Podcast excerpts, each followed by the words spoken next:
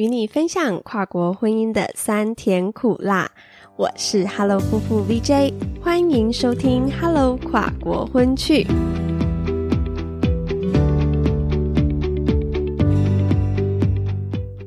g o m o 我是 Hello 夫妇 VJ。你现在收听的是夫妇访谈单元。我们希望透过每对跨国婚夫妇的故事，与你分享跨国结合背后的酸甜苦辣。让正在收听的你收获更多不同跨国婚人生故事的养分和启发。那今天很开心，将由上一集的台韩夫妇信汉和美玲继续陪伴我们，以美玲身为跨国婚外籍配偶的视角，来和我们分享她在台湾生活三年多以来需要适应的气候、交通、饮食习惯等等。以及和台湾夫家亲友之间的互动相处，与孩子照护习惯等磨合的心态转变，信汉也将以他台湾在地配偶的角色，分享了一路走来身为中间沟通桥梁的心境和成长，以及两人在彼此婚姻路上相互扶持的感谢和感恩。你准备好要听信汉与美玲的故事了吗？那我们就开始喽。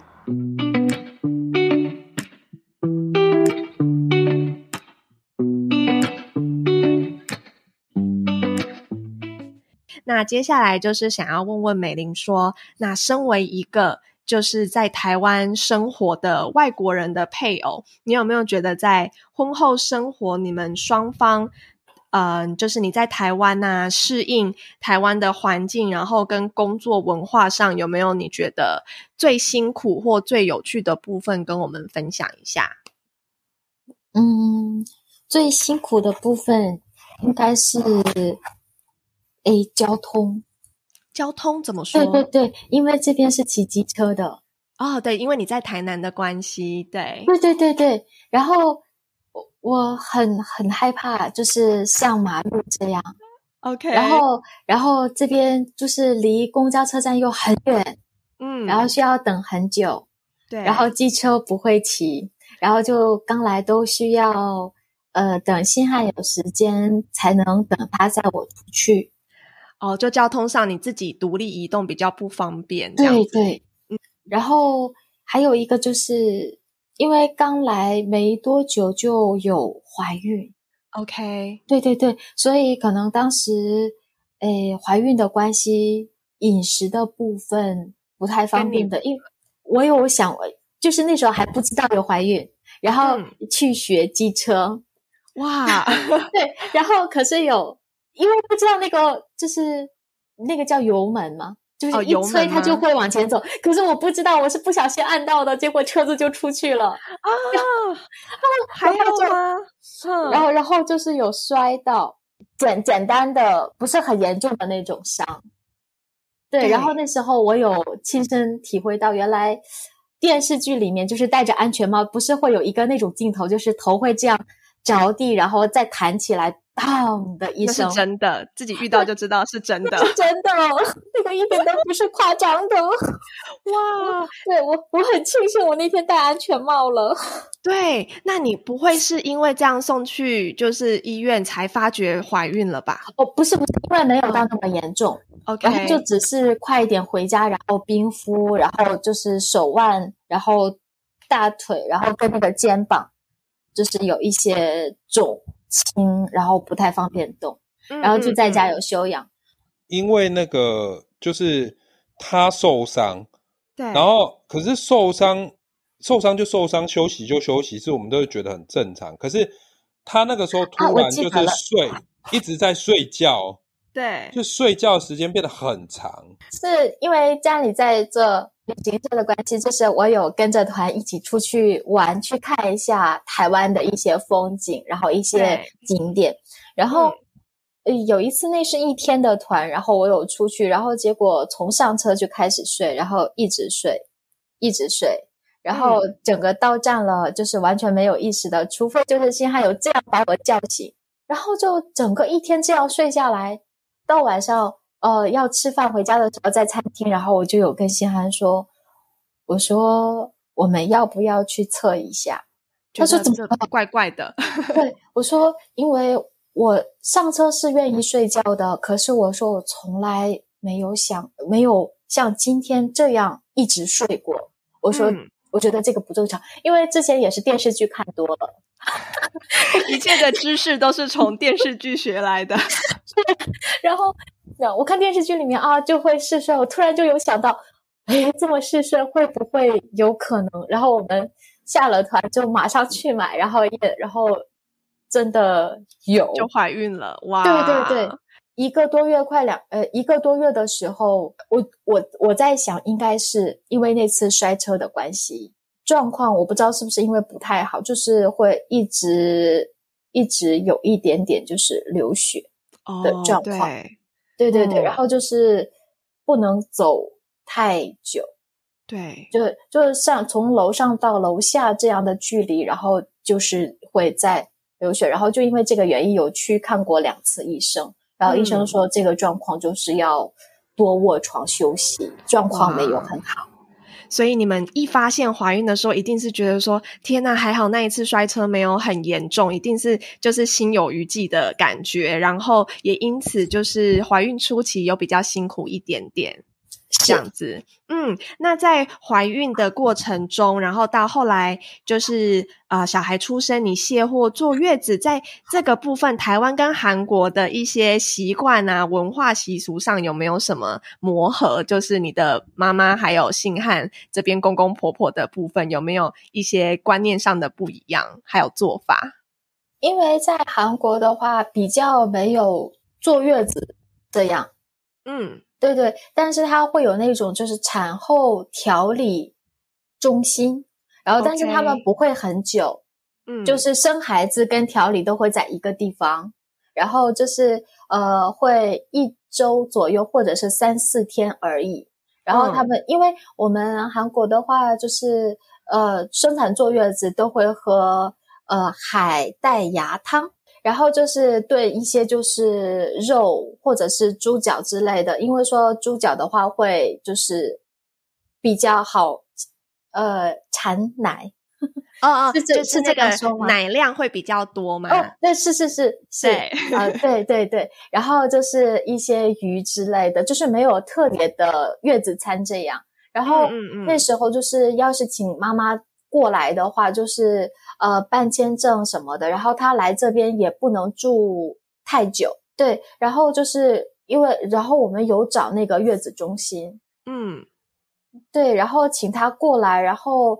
嗯，他还他也不会骑机车，然后交通工具都不方便的情况下，那我们在想他过来可能反倒不能帮帮忙。嗯，没有办法帮忙。对对对，反倒是可能需要大家，反倒要来照顾他。对对对，所以当时就想说，哎，妈妈说，那我要不要给你，就是打一些钱，就是再请别人来再来照顾你一下，嗯嗯，然后帮你调理一下身体，因为妈妈是觉得，呃，女生坐月子很重要，很重要，对，很重要。如果你那时候没有把身体养好，可能会对之后。未来一辈子都会有影响。对对，然后他有那样讲，我说我说那好吧。然后在这边，妈妈是很庆幸，是觉得哎，这边的月坐月子方面是跟就是很完善的，对对，然后各种饮食，对各种饮食方面都是有讲究的。所以妈妈说啊，那样真的真的很好，我我也会很放心。然后我说哦，好的。然后但是当时是这边。因为我没有在吃各种内脏或者是就是呃比较补的中药的部分嘛，对对对对对对，那个就是吃不太习惯，所以就是公公婆婆会帮你准备这个，然后你就比较不敢吃。没有，因为那时候有在月子中心住一个月，然后有请月嫂，对，又呃有出来出院以后又有请月嫂一个月，对，然后因为有跟月嫂有。呃，聊这一部分，所以她在煮菜的方面就是没有帮我准备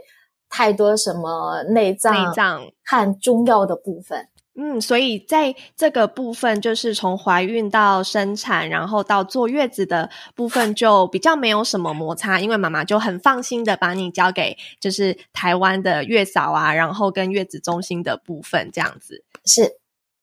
那再来呢，就是说，哎，那美玲刚刚聊到的是，你觉得比较辛苦要适应的是交通的部分，然后我们有聊到了怀孕跟坐月子的过程嘛？那也想问问说，工作上啊，就是你从啊韩国转换到台湾之后，就是有没有什么工作上心境的转换，还是你是主要在家里面带孩子，就没有在台湾职场适应过？因为本身还没有在工作，然后就已经有了宝宝的关系，对，对对对。然后这样的话，就是想，哎，出去可能，呃，工作挣挣的钱，可能跟我把啊宝宝然后送去，呃，就是托管也好，或者是送去保姆家的钱，打平了。对对对。要是这样的话，就想，哎，那就在家里照顾宝宝，这样，嗯，陪伴孩子长大。对，是的，所以这就是为什么，就是现在，因为听信汉说，美玲现在有在经营一个，就是啊，美玲韩麦这一个 YouTube 的频道。那想要请你分享说，哎，当初是怎样的起心动念，你会想要来经营这个部分呢？嗯，因为我呃，给宝宝买一些日用品的时候，还有我在用到一些保养品的时候，发现。诶，因为就是韩国的一些东西这边也有卖，然后我想要买的时候，我发现就是其实是有一些价差的。然后，而且我本身是那种就是我之前有做过销售，那我的性格也是很喜欢把我自己喜欢用的东西或者是好用的很多东西，我会分享给大家。然后就是会想，哎，那我可以。介绍给我身边认识的朋友，或者是认识的亲戚，因为他们也会问说：“哎，我们很喜欢用韩国的东西耶，那你有没有这个方面的可以介绍给我们？或者是说，哎呦，这个东西我不想在他们那边买，我觉得有一点贵，然后你可不可以看帮我看看，从韩国那边寄过来这样？”嗯，然后我说：“哦，好啊。”我说：“哎，可是就是我会有的时候会发现说，这边很红的东西，可能在韩国。”其实可能有一些没没有太很红，或者是找不到这种状况，然后我就有跟他们讲，我说哦，那这款的话，哎，我们那边会常用的是这一种，或者是这个品牌，或者是这一款，然后那你要不要试一试？然后哎，大家会说啊，好啊，好啊，然后试了以后也觉得哎还不错。那很很多人在问的时候，我在想，哎，我是不是可以来经营？把更好的一些产品来带给给大家，这样。嗯，就是你就是从一开始是从亲友的需求，然后你自己也是一个很喜欢分享，然后就是有好康的，希望让大家知道的这样的一个性格，所以你就觉得说，哎，那这样子有种呃，就是可以一石二鸟，你可以有一点经营，然后收入，然后同时也可以帮助到别人。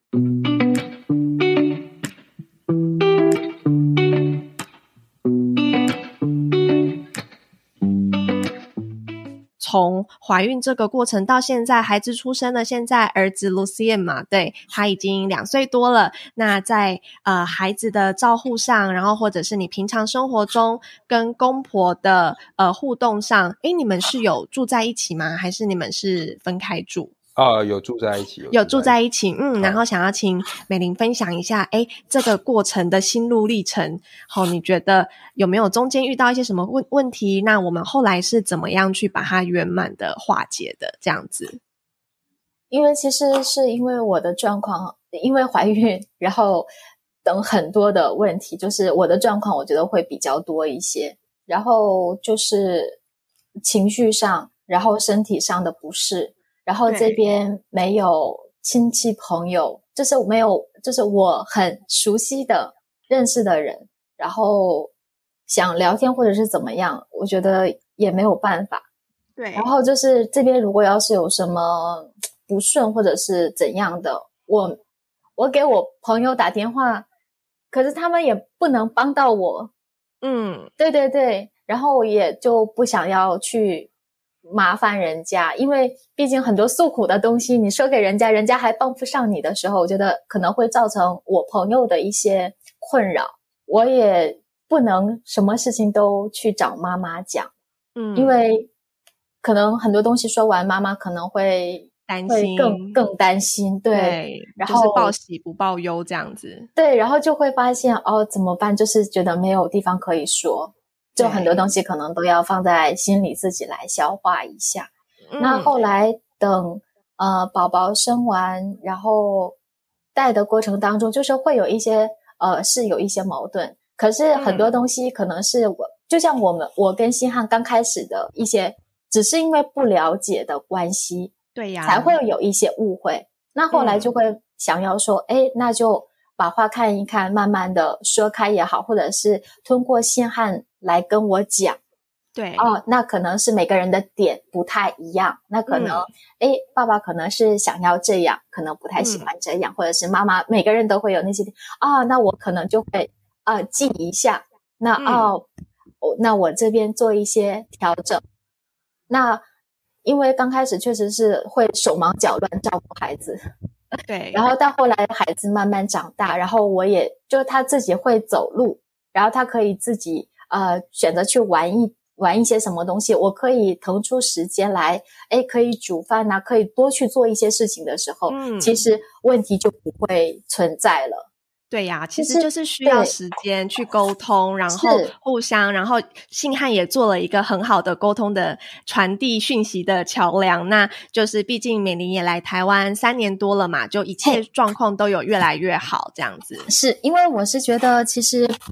呃，公公婆婆其实他们也有很多的不容易，对对，所以很多东西我们就是我觉得理解很重要。真的包对，容理解很重要，因为有嗯的时候会想，他们每天也都是需要上班，早上早早出门，然后晚上才，然后特别是我婆婆的部分，她晚上还会加一加一混班的话，她会蛮晚回来的。那我其实是蛮有心疼她的，嗯，对对对。然后其实，在周末的时候，他也会再煮好吃的给我们吃，然后我就会说，哦，这个好好吃，这个好好吃。然后妈妈就会说，哎，那你那时候就是说。呃，说没有喜欢吃，所以中间一段时间都没有煮。我说哦、那可能是因为就是怀孕的关系。我说这个不一样哦，对对对，我说这个好好吃，然后啊，我妈妈就会很开心。我说，对女生和女生之间，对，现在我觉得我们自己的默契，对呀、是嗯，真的。那刚刚就是美玲分享了，还有信汉也有补充，就是身为一个外国人的配偶在台湾，然后呃要适应生活，然后工作上的转换，从原本是在呃。韩国的职场到现在，我们自己来经营，就是美玲韩麦的这个 YouTube 的频道跟那个呃韩购的社团，然后到后来怀孕，小孩子的照护，然后饮食的中间的沟通跟呃摩擦的部分，我觉得都是非常真实。然后我们跨国婚会遇到的情况。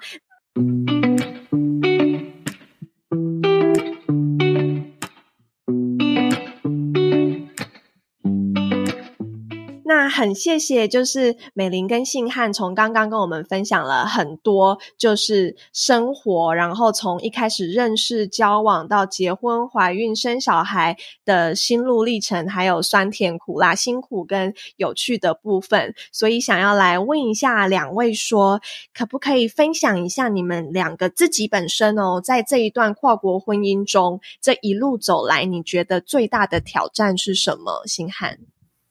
呃，最大的挑战其实有几个，就是第一个是我觉得家人之间的互动，对，呃，因为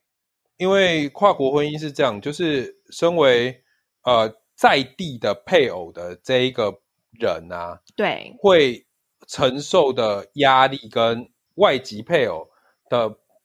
角度是不同的，因为对，呃，我我这边他承受的是呃，美玲承受的是一个全新的生活，然后没有，没有朋友。身为在地的配偶的部分，我们承受的是因为爸妈还有一些亲戚朋友沟通上的关系，所以他们不会把事情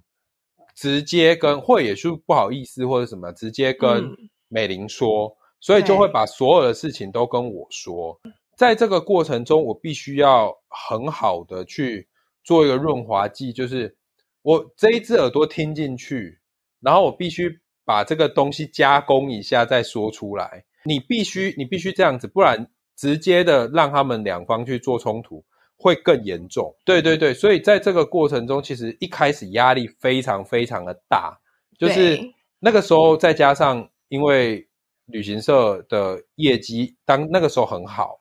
嗯，然后就冲刺期，对，非常非常忙。然后就那个时候，我每天讲一句难听，每天都不想活，就觉得啊，为什么 为什么妈妈这样子，然后爸爸又这样，然后老婆又这样，然后外面的客人又这样，好像每个人走过来都想骂你两句这样子。嗯嗯嗯。那个时候觉得压力非常多方承担了很多的压力，对对，那个这是第一个，第二个是就是习惯啊，跟观念上面是真的不同。就好比说，我们用餐的时候，我们在喝汤。讲一个最简单的，我们在喝汤。那我们喝汤，我们可能就是喝汤。但是因为韩国人他们在喝汤的时候，他们是习惯配饭吃，所以一开始像我妈妈煮鸡汤的时候，我就直接把它当汤喝，我也不觉得怎么样。但是美玲她就会厚厚的好几匙胡椒盐，就这样加加加加加。嘿。我看到我就觉得哇，好不可思议哦。然后美玲会再把饭加进去一起吃，没有没有，他会，然后他把汤加进去以后，就这样子就着这样子配饭吃，或者是说，比如说像美玲她走路比较快，因为可能首尔习首尔生活步调，对，跟我们台北一样啊。我们从台南去台北就觉得哦，台北人走路都好快。对我从台北回来的时候，台南人也觉得我怎么变得走路很快。对对对对。所以他那个时候，那个时候他就会，我常常被他在首尔放鸽子，啊，你自己走啊，你走太慢了，他一直拽着我走，这样，还会边走边骂这样。嗯嗯，对，这这是第二个，那第三个就是第三个挑战就是，呃，拘留，就是一些行政上面的挑战，因为其实坦白说，台湾的公务层面，嗯，对外籍配偶还不是这么的友善，这个我必须坦白讲。那像像我的话，是因为毕竟我的科系，我过去念政大，我是公共行政系，我有非常多的学长姐，他们现在不论是从政或在公部门，都已经是呃很高的职位了，他们会给我们许多的建议跟帮助。那所以公部门对我们来说，我们比较能知道这些事情要跟谁反映或什么的。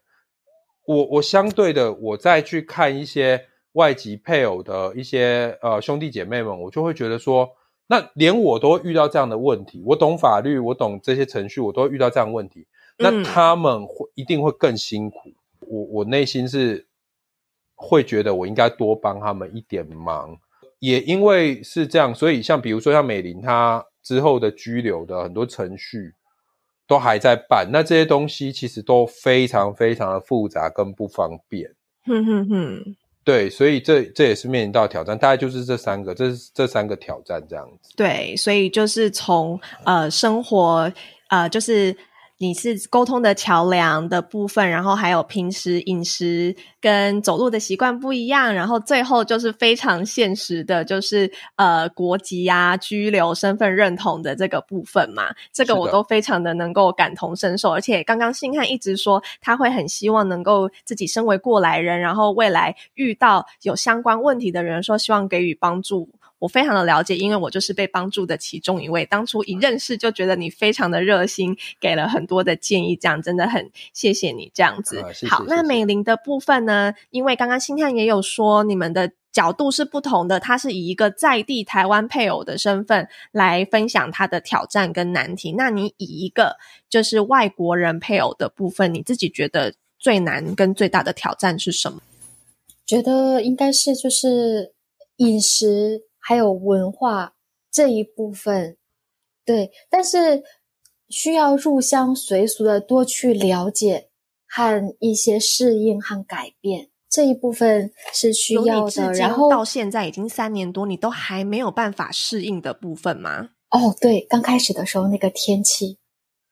哦，哇，你怎么跟我老公讲的一样？对，天气，他说台湾天气又湿又热又黏，真的很受不了。对。因为呃韩韩国的话就是热，也就是一个月，一个月很热，然后过去以后，就算是秋老虎，就是秋天很热也是，它就中午那两两三个小时很热，然后太阳开始慢慢西落的时候，它整个风都是凉快的，然后晚上也是嗯。凉凉的。可是，在嗯。台湾不是，但是现在我觉得适应蛮多了，没有刚开始的时候那样觉得啊热到呃受不了那样。现在慢慢我觉得蛮适嗯应了。嗯，真的，很多时候都是需要时间啦。像我刚从啊、澳洲就是住了五年多回台湾的时候，我明明是一个土生土长的台湾人哦，但因为离开一段时间，我回来我非常不能适应天气，流汗流到长汗疹、湿疹。然后去还去看医生，然后医生就会说你这个已经变外国人的体质了。好，但是现在回来住了两年多，哎，就慢慢的皮肤也稳定，就就会回来，就是需要时间这样子。然后就是好跟家人跟家人的那个磨合方面，其实我觉得，呃，对于嫁过来就是外国人，因为刚开始就是你的工作也好，或者是朋友什么的，完全是新环境的情况下，其实很多东西就是要以积极的心态去嗯想、想周边的人，你也会快乐很多。对对，因为如果你要是一直这样消极，然后你还没有办法，呃，就是发泄周边也不会有很多朋友的情况下，只会让自己更难过，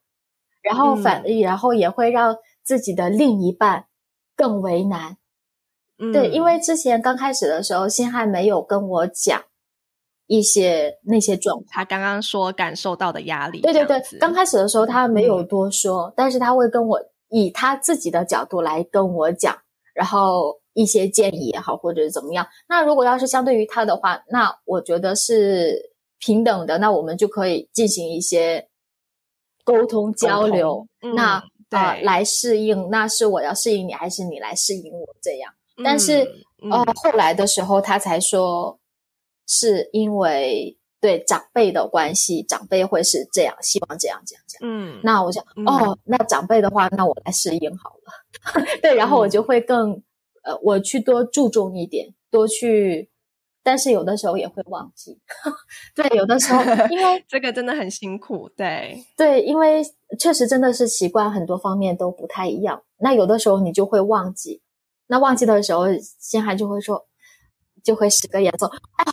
知道了啊，对对对对对对，嗯，对，这个需要一个过程。因为长辈的话，说实在的，一我跟我妈妈讲的时候，我妈妈也会觉得，其实我公婆都是蛮好的人。我说你怎么会当时那么放心让我嫁过去？然后我妈妈就会说，哎，其实还是会有一点担心，但是在跟呃亲家见过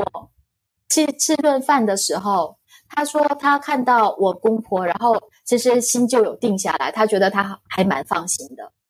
嗯，对是个明理好沟通的人，对对对对对，所以我叫来，其实他们其实都是都会是好心，但是可能在一嗯些沟通方面，我觉得可能会出一些，哎，会出一些误会。所以就是，呃，后来我的感觉就是，你都把人往好处想，其实长辈也都是为了我们好。那你很多方面可以积极的这样去想的时候，其实你心里嗯就会更舒服一些，心情会更好一些。其实对于生活嗯都是有帮助的。真的，我觉得你们两个分享的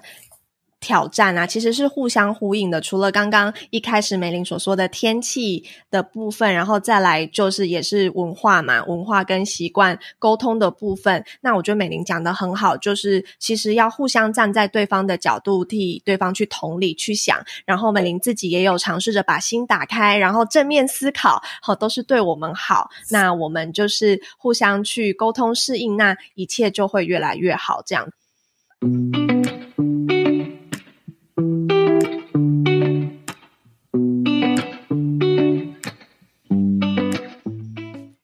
一些开心的吧。那你们觉得在这一段婚姻中，我们有了挑战，有了难题，那一定也会有觉得非常幸福的时刻，然后最大的收获跟成长。这个部分，信汉要不要跟我们分享一下？诶，其实其实是要感谢美玲啦，因为虽然说，因为我的个性是有自信，但是因为我习惯把事情往身上扛，所以嗯当很多事情压力来的时候，其实我是比较负面一点的，我会嗯很常有很多脾气啊，脸很臭啊。那呃，但是美玲她在这一块上面做得很好，就是她会不断的包容啊，支持我。所以说，其实我还蛮感谢她的。然后前面遇到就是公婆的问题，然后夹心饼干的时候，其实她也是都蛮支持我、蛮 support 我的这样子。那所以说，在处理这些问题的过程中，加上有她的支持，我就会慢慢的成长。嗯，所以是感觉到说自己有真的有长大，然后有扛起一个家的感觉。哇，真的，我觉得一段好的关系，就真的就是让彼此双方就是越来越进步，越来越好。这是一段非常健康，然后很棒的一个婚姻跟 relationship，就是这样的一个关系，就是彼此正向的成长这样子。那美玲呢？你觉得自己有什么收获跟成长吗？呃，我觉得心态上会变很多，因为孩子。OK，是因为当了妈妈，就是心态的转对变。因为我的生活二十四小时里最多的就是孩子，嗯 二十四小时的孩子。因为呃，最起码信汉的话，他很工作很忙，他可能要经常出去带团之类的。对对对对对，嗯、呃，那所以就会觉得，我我其实是到现在还觉得就是不是很有实感，嗯，就是你人在台台湾结婚结婚，孩子，孩子这个，因为我之前觉得我我还像个孩子这样，已经孩子两岁了，然后有的时候孩子就一直在旁边喊妈妈妈妈妈妈的时候，就在想，哦，这是在叫我，哦，对，我是妈妈了，呃，对，然后就想，哦，我是妈妈了，所以我要去做一些什么事情，我需要做去改变一些什么事情。但是大家也都有在跟我讲说，就是第一不能忽视的，还是要摆在第一位的是、是先生。哦，是先生，嗯 对对对，因为可能妈妈们很容易因为孩子的关系而忽略了另一半另一半注意力都在孩子身上，这样子，对对对，嗯其实这样的时候，其实另外一半他承受的压力和就是他会得不到安慰，或者是呃，对对对对对，得不到那个温暖，对，对，所以这一部分就是需要更多的来调节。嗯还有一方面就是因为跟就是长辈们住在一起的关系，那很多观念上肯定是有不一样的。嗯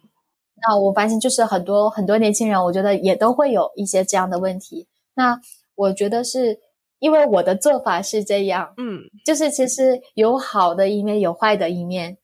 那我就选择只看好的一面，就是家长都是那长辈都是因为疼孩子，对，都是因为太太喜欢，然后太疼爱啊，所以我就会以抱着一个哎，我很感谢，嗯嗯，感谢你们对孩子的疼爱。嗯，就只想到这里就好，然后就抱着一个感谢的心就好。我换一个角度，如果要是长辈要是不喜欢孩子，那你是不是会更难过？对呀、他也不会花时间来讲这些，对对对对对，所以就哎，保持到哎，希望呃谢谢你们那么疼孩子，然后就一直到这里，感谢的心就好了。所以美玲真的，你的收获跟成长是，我觉得是你角色的转换呢，就是你从原本自己是个少女，是个孩子，然后当了妈妈，为母则强，然后同时又要就是兼顾妻子的身份，一个为人媳妇儿的这个身份，然后你要自己去做你心态上的调试跟各个角色之间的平衡，这个真的是我们女人呐、就是要学习的课题。这部分我就是要好好向你看齐。我目前还没有面对这么多哈，我还没有孩子，但就是对我们都要一起努力，一切都会越来越好的这样子。那最后呢，就是两位来对未来有可能呃有兴趣，或者是目前正处于一个呃异国恋情，有可能进入跨国婚姻的未来的人。跟他们说一句话，你会怎么说？有可能是建议啊，或是鼓励，或者是给他们一些心理准备。星汉，我这边给的一句话是这样子，就是说，如果未来大家有想要进入跨国婚姻的话，对，呃，有有几点要就是可能会建议大家，第一个是要有一个呃支持你非常非常支持你的长辈，就像我的丈母娘这样子，嗯，就是他给我了我很多信心。那第二个是不要这么快生小孩，在你的配偶 对台湾可能还不熟悉，比如说还不会骑摩托车什么之类的。还不熟悉的时候，不要这么快生小孩。然后那个第三个是最好不要跟那个爸爸妈妈住在一起，最好是 自己组一个小家庭。嗯，对，这这个是如果这三点做得到的话，其实应该就会好一些，会顺利一些，不会像你们就是就不会踩过你们这些现在正在踩的坑的这个感觉。是的，是的。好，那美玲呢？我觉得结婚是需要冲动的。因为如果太理性，你想了太多的话，其实很多婚就结不成了。但是你担心的很多问题之后，真的会发生吗？会到什么样的程度？其实我们都不知道。所以如果真的喜欢，然后真的想了很多问题，然后还想要结，那就冲动一下，然后就结婚。那也希望，嗯，可以了解到，就是你已经选择结婚，或者是已经结了婚的状况下。那就要调整一下自己的心态，一起，毕竟跟谈恋爱不一样了。那我们就需要多去做，然后多去包容，然后多去理解，不仅是我们的另外一半，还有另外一半的家庭。因为结婚的话，不是两个人的恋爱，是家两个家庭的一个结合。结合。那这个部分的话，就是真心的是需要理解和包容。然后这样的话，不仅是整个家庭的关系会变得更好，也会是让自己更开心一些。好哇，真的很谢谢美玲跟信汉今天非常精彩的分享，你们的故事很精彩耶！就是真的，我说我常常说啊，每一对跨国婚夫妇的故事，真的都会带给。很多人不一样的启发跟能量，那一路走来有很多的酸甜苦辣，然后有欢笑，有泪水，有沮丧。有争吵，但一切都会因为爱跟沟通还有包容。那我们现在就是会越来越好，未来也会朝着共同的目标，然后带着我们的小小的 Lucian 这个孩子，我们一起前进。这样，那我们今天非常谢谢信汉跟美玲来到我们的节目分享。那最后就请你们跟我们的听众朋友 say goodbye 喽，拜拜，拜拜，谢谢大家，谢谢大家，拜拜。